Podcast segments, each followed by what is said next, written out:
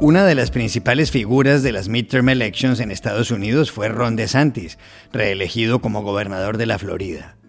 ¿Cómo se explica su triunfo arrasador? Llamamos a Enrique Acevedo, periodista de CBS News y de El Tiempo Latino.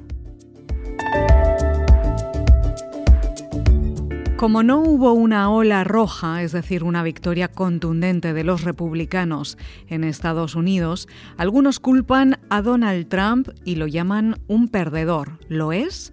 Contactamos en Washington al periodista mexicano José López Zamorano. Rusia anunció ayer por sorpresa que retira su ejército de la ciudad ucraniana de Gerson y sus alrededores. Era la única capital de provincia que controlaba en Ucrania. ¿Por qué se retira? Hablamos con Vladimir Rubinsky, profesor de estudios políticos. Hola, bienvenidos a El Washington Post. Soy Juan Carlos Iragorri, desde Madrid. Soy Dori Toribio, desde Washington, D.C. Soy Jorge Espinosa desde Bogotá. Es jueves 10 de noviembre y esto es todo lo que usted debería saber hoy.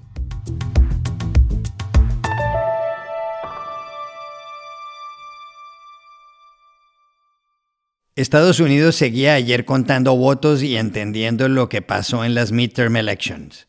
Al momento de grabar este podcast, los demócratas y los republicanos empataban en escaños en el Senado. Cada partido tenía 48 de un total de 100. Mientras ese resultado mantenía la situación actual, en la Cámara de Representantes estaba claro que la oposición republicana iba camino de controlar las mayorías. Tenía 207 escaños frente a los 181 de los demócratas que hasta ahora ocupaban más curules. El presidente Joe Biden dijo anoche que los demócratas tuvieron una buena noche electoral, que perdieron menos escaños que bajo cualquier otro presidente demócrata en 40 años y que tuvieron el mejor comportamiento para las gobernaciones desde 1986. Democrats had a strong night, and we lost fewer seats in the House of Representatives than any Democratic president's first midterm election in the last 40 years.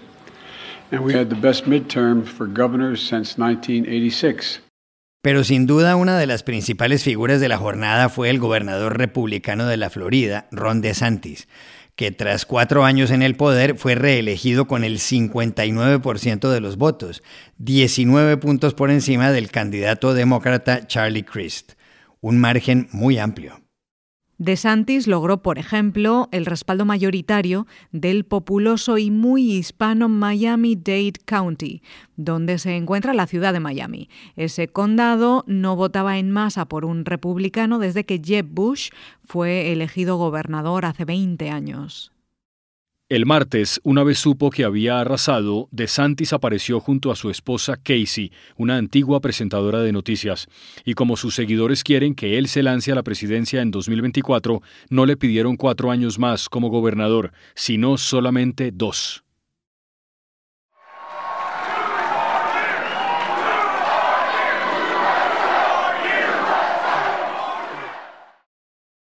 Ron DeSantis nació en Jacksonville, en la Florida, hace 44 años. Estudió historia y ciencia política en la Universidad de Yale y se especializó en la Escuela de Derecho de Harvard. Luego asesoró a las tropas estadounidenses en Irak. En 2012 fue elegido representante a la Cámara y seis años después gobernador. Como tal, mantuvo prácticamente abierto el Estado durante la pandemia. Según él, su gobierno abrazó la libertad, mantuvo la ley y el orden, protegió los derechos de los padres de familia, respetó a los contribuyentes y rechazó la ideología woke, un término en inglés que puede traducirse como despierta o concienciada y que en política se usa para hacer referencia a ciertas posturas muy progresistas. We have embraced freedom. We have maintained law and order. We have protected the rights of parents. We have respected our taxpayers and we reject woke ideology. DeSantis ha desatado varias controversias. En marzo sancionó una ley que prohíbe a los profesores de primaria hablar sobre la homosexualidad. Se la conoce como Don't Say Gay. Y en septiembre financió vuelos para transportar inmigrantes venezolanos indocumentados hasta sitios lujosos en Massachusetts como Martha's Vineyard, donde tiene una casa de campo el expresidente Barack Obama. ¿Cómo se explica el triunfo de Ron DeSantis el martes? Hablamos ayer en Miami con Enrique Acevedo, conocido periodista de CBS News y de El Tiempo Latino. Una victoria con el margen que logró Ron DeSantis en Florida difícilmente se puede explicar a partir de un solo factor. Es en realidad una combinación de varios elementos del momento político que vive el país y particularmente, Juan Carlos, del momento político que se vive en Florida. No hubo un político, al menos no en Estados Unidos, que se beneficiara más del COVID que Ron DeSantis con un costo altísimo si uno confía en las cifras oficiales que han sido muy cuestionadas. Más de 80 mil personas perdieron la vida durante la pandemia, pero no hubo un paréntesis en el Estado como lo hubo probablemente en el resto del mundo. Se mantuvo abierto, los negocios, las escuelas operando y, funcionando con cierta normalidad. Esto pues le generó mucha popularidad, la gente votó con los pies y se mudó desde Nueva York, Chicago, desde California hasta Florida, muchos buscando como exiliados fiscales pagar menos impuestos, otros simplemente confiando y, apoyando esta idea de libertad irrestricta, ¿no? Y libertad casi sin límites que promueve tanto Ron DeSantis en sus discursos. Es la palabra que más se le escucha decir, freedom, freedom, libertad, libertad, en los discursos, incluso en el, en el de ayer después de la victoria.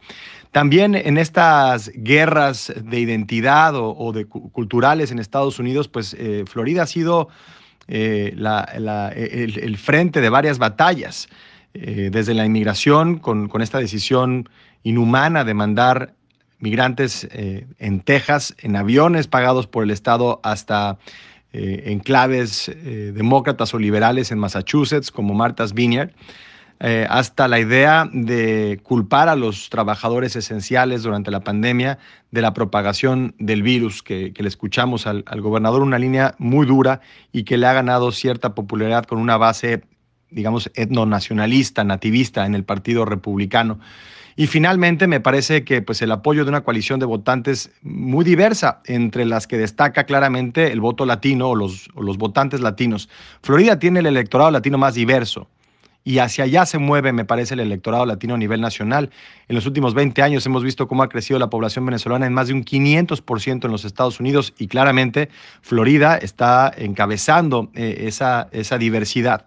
Eh, los votantes en Miami-Dade County que le dieron la victoria tanto a Rubio, Marco Rubio, como a DeSantis, la primera vez que esto ocurre en décadas para republicanos en ese eh, bastión demócrata, son en su mayoría eh, eh, latinos, colombianos, venezolanos, eh, centroamericanos, incluso mexicoamericanos como yo, que llegaron a, Florida ya con un acercamiento conservador a la política y que lo han afianzado y que por eso apoyan a candidatos como Ron DeSantis, quien es, es, uno de los grandes ganadores de la contienda de medio término. Veremos si esa popularidad se puede trasladar a nivel nacional y sobre todo si puede aguantar eh, la nominación eh, frente a un personaje como Donald Trump que ha acabado con todos los republicanos que se le han puesto enfrente.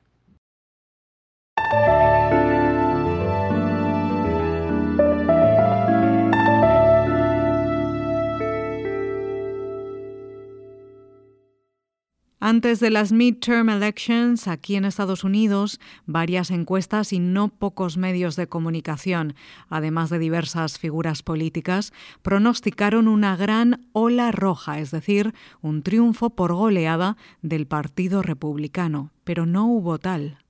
Algunas voces conservadoras consideran que si no se produjo esa ola roja fue por culpa de Donald Trump. Un artículo en el sitio web de Fox News dice, por ejemplo, que muchos republicanos señalan con dedo acusador al exmandatario.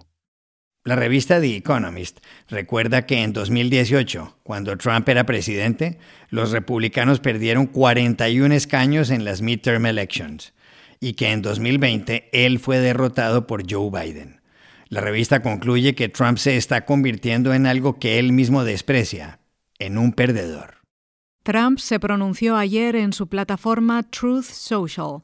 Dijo que los comicios fueron, en cierto modo, decepcionantes, aunque constituyen una gran victoria para él.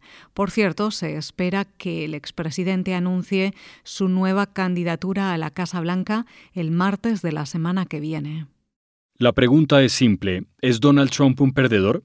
Contactamos ayer en Washington al experimentado periodista mexicano y vicepresidente de Hispanic Communications Network, José López Zamorano.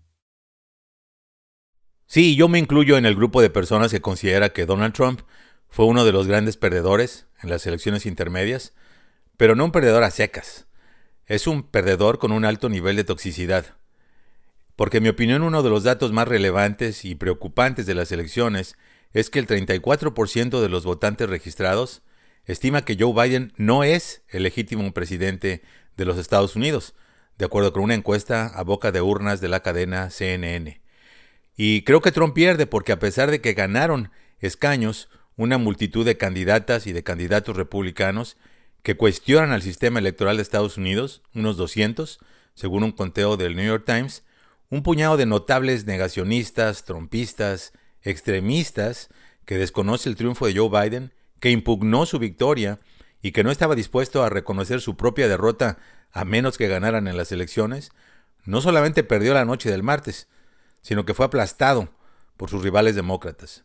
Me refiero a personajes como Doug Mastriano, candidato a la gubernatura de Pensilvania, Theodore Nixon, la candidata republicana a la gubernatura de Michigan, Dan Cox, candidato republicano a gobernador de Maryland, Douglas candidato a la gubernatura de Massachusetts, por mencionar solo algunos.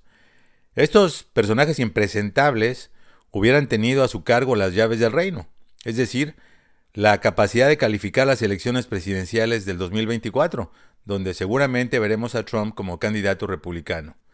Es verdad que algunos trumpistas, como J.D. Vance, ganaron, por ejemplo, la senaduría de Ohio, pero tienen menos posibilidades de hacer daño a la democracia en un órgano legislativo con poderes tan limitados como el Senado. La otra razón por la que Trump es un perdedor es porque existe un nuevo líder natural de los conservadores llamado Ron DeSantis, el gobernador de Florida, que ganó su primer mandato con un 35 mil votos de diferencia, y en esta ocasión aplastó al exgobernador demócrata Charlie Christie con 20 puntos porcentuales de diferencia, es evidente que Trump lo percibe como una amenaza y tiene mucha razón. En resumen, creo que el presidente Biden tiene razón cuando afirmó esta misma tarde, menos de 24 horas después del cierre de casillas, que el martes 8 de noviembre fue, lo cito, un gran día para la democracia.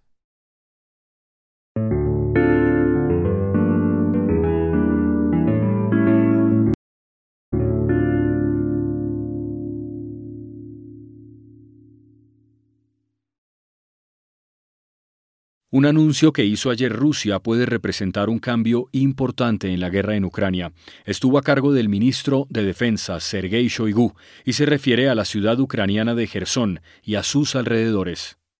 En un vídeo, Shoigu señaló que había ordenado la retirada de las tropas rusas de toda esa región. El ministro manifestó que era una decisión difícil, pero que el objetivo es preservar a los militares que están luchando. Este es una parte de sus declaraciones.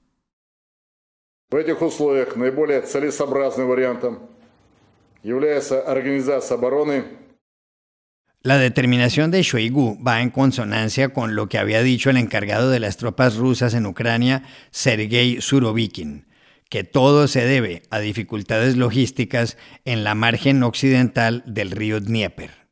Rusia comenzó la invasión a Ucrania el 24 de febrero. Desde entonces ha causado miles de muertos y destruido gran parte del país. Más de 7 millones de ucranianos se han desplazado a otros sitios para huir de la muerte. Gerson era la única capital de provincia que habían controlado las tropas de Vladimir Putin. Se trata de una ciudad de 280.000 habitantes a orillas del Dnieper y del Mar Negro, con una potente industria de construcción. En junio, el presidente ucraniano Volodymyr Zelensky dijo que era imprescindible recuperarla. Y a finales de septiembre, Putin se anexionó la provincia junto a las de Donetsk, Lugansk y Zaporilla, que conforman el 15% del territorio de Ucrania. En esa época, el gobierno ruso llamó a 300.000 reservistas para apoyar las tropas en Ucrania. La guerra sigue, aunque según este diario The Washington Post, hay contactos esporádicos entre Washington y Moscú sobre aspectos puntuales. ¿Por qué ha retirado Rusia a sus tropas de Gerson? Llamamos ayer a Cali a Vladimir Rubinsky, profesor del Departamento de Estudios Políticos de la Universidad ICESI, muy citado por diversos medios de comunicación internacionales. Considero que para Rusia simplemente no le quedaba otra opción sino dejar la ciudad de Gerson en eh, las manos de los ucranianos porque al caso contrario significaría unas pérdidas aún más grandes de la fuerza viva por parte del ejército ruso, que en este caso además eh, serían las pérdidas de las vidas de los eh, movilizados. Y esto es muy diferente eh, en comparación con las pérdidas en la fuerza viva que consistía antes en su mayor parte de los soldados eh, oficiales profesionales. Em, yo creo que eh, todo indica que lo que quería Rusia es eh, evitar el impacto negativo de una derrota, posiblemente la más grande derrota de toda esta guerra que pudiera ocurrir en Gerson si Rusia intentaría mantener el control sobre el territorio. Pero yo creo que también es importante tener en cuenta que eh, dejar eh, la ciudad de Gerson a los ucranianos eh, significa que Rusia pierde la iniciativa en la guerra y puede estar mucho más dispuesta a negociar un acuerdo que al inicio de la guerra en febrero de este año.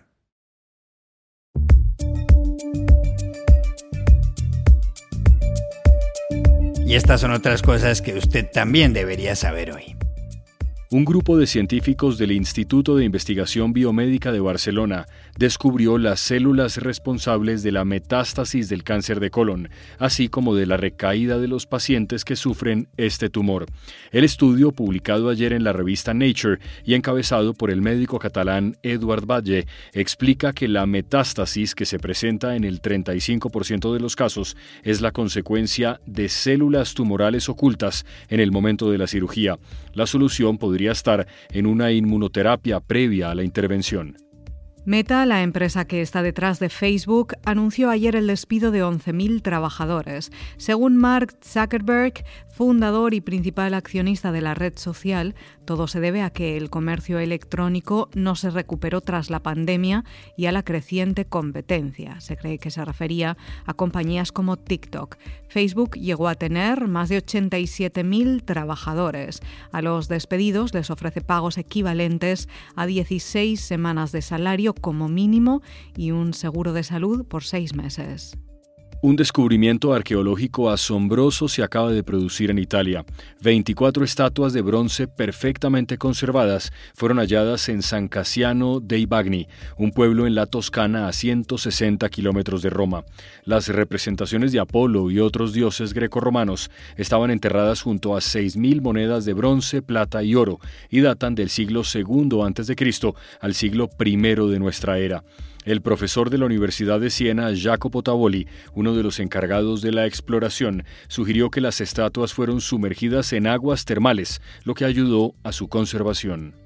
Y aquí termina el episodio de hoy de El Washington Post. El guapo. En la producción estuvo John F. Burnett. Por favor, cuídense mucho. Y pueden suscribirse a nuestro podcast en nuestro sitio web, elwashingtonpost.com, seguirnos en nuestra cuenta de Twitter, arroba el post, y también nos encontrarán en Facebook, buscando el Post Podcast. Chao, hasta la próxima.